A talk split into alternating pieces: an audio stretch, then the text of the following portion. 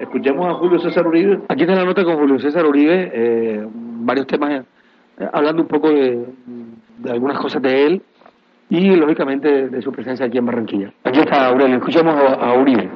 ¿Cómo está? Bien, bien, callado. Bien, bien. Bien, bien, contento, imagínate. Está este evento de los que han formado parte de la historia importante de Junior, contentísimo de, compartir con ellos este momento. Hay cosas importantes de los jugadores, ¿no? No solamente en la cancha, fuera de ella.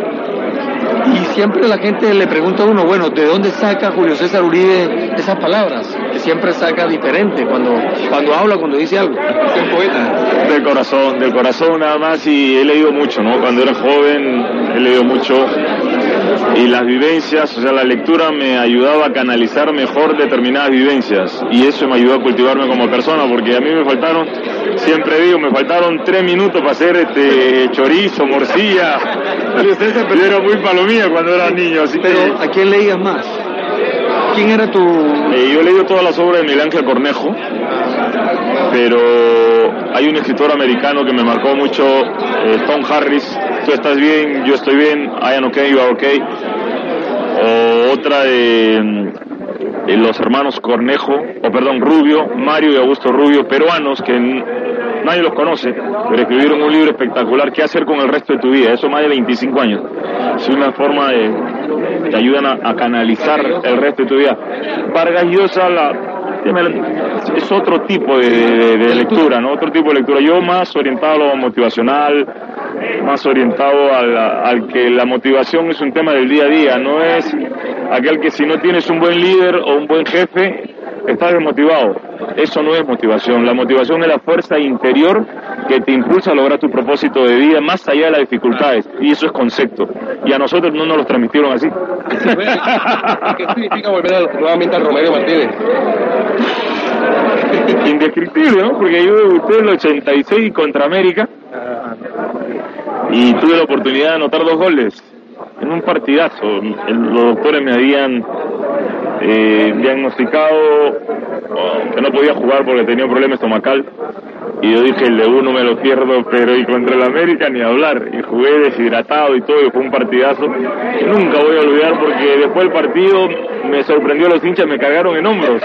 Es una ¿qué recuerdo de América tenía un equipazo no un equipazo no pero yo desconocí el equipazo que tenía. Yo para formar parte de Junior y quería dar parte dar lo mejor para Junior con mis compañeros y lo hicimos, fue un partidazo, pero esa fuerza interior es la que yo siempre digo que es la que te debe impulsar a luchar por tu meta. Julio, eh, profe, eh, pero usted ya dice tres cosas, Uribe, Julio, profe. Bueno, Dime cómo te sientas bien. Claro, eh, profe, eh, usted, le marcó muchos goles a la América, recuerdo, siempre le marcaba a este equipo, no solamente en el Romelio, sino que también le marcó en el Metro. Sí, sí, yo creo que los buenos jugadores se ven ante los buenos equipos. Y cuando hemos tenido la oportunidad de tener a los grandes equipos, grandes selecciones al frente, siempre han sido mis mejores partidos, entonces eso es tema de la fuerza interior, que no me la canalizaban los líderes, los jefes, los entrenadores, eso está dentro de uno.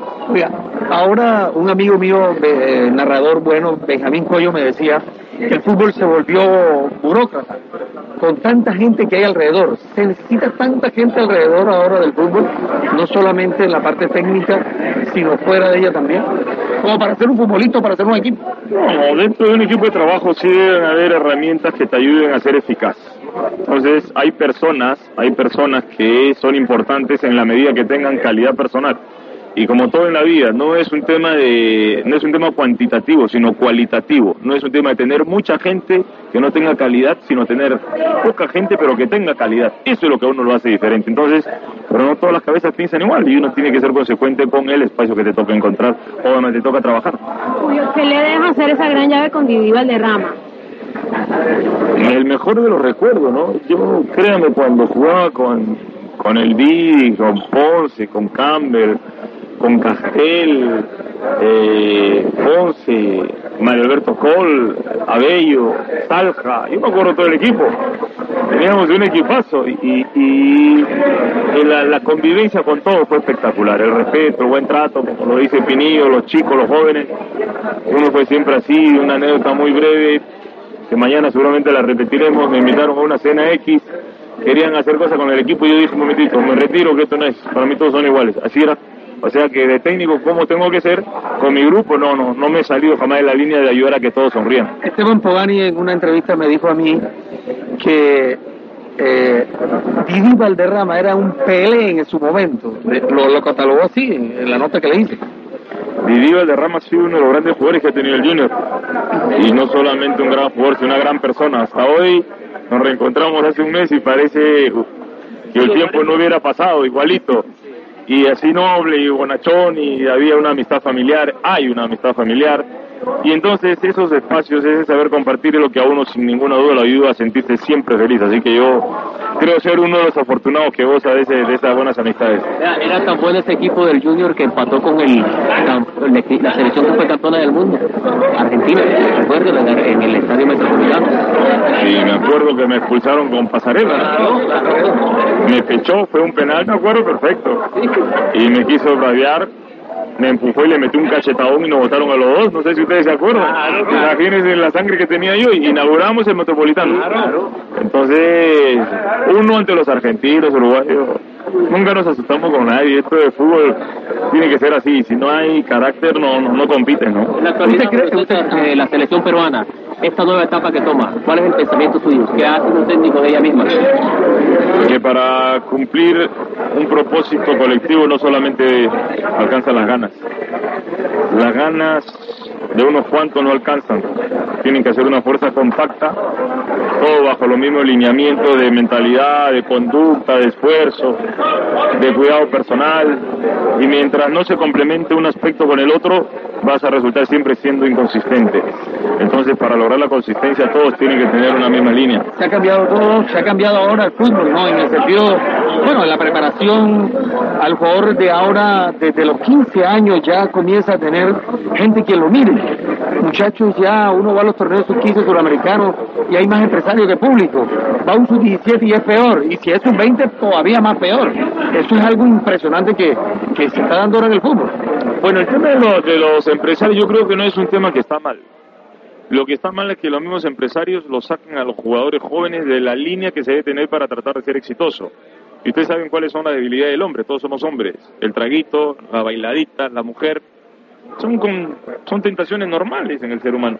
Eso es normal, pero el deportista, pero el deportista, que es el que vive del fútbol, debe vivir para el fútbol también. Entonces el joven, cuando gana mucho dinero, cuando le empiezan a pintar pajaritos y le ponen el momento de la tentación de la mujer, se obnubilan y creen que ya con 15 años son los dueños del fútbol, jugaron 10 minutos y ya lo hacen figura y no, no es así, o sea, que, la carrera es muy larga y hay que ser simplemente profesional 100%. ¿no? Y creo que eso, eso es, más, es lo más importante, ¿no?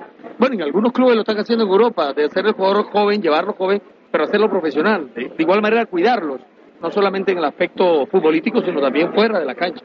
Hoy ya no se concibe otro manejo que no sea el que es expresado. El jugador como deportista es fundamental, pero como persona lo es más. Entonces, como nosotros a determinada etapa de la vida tenemos una personalidad que se está terminando de moldear, si tengo 15, 16, 17 años a los 18, ya está moldeado.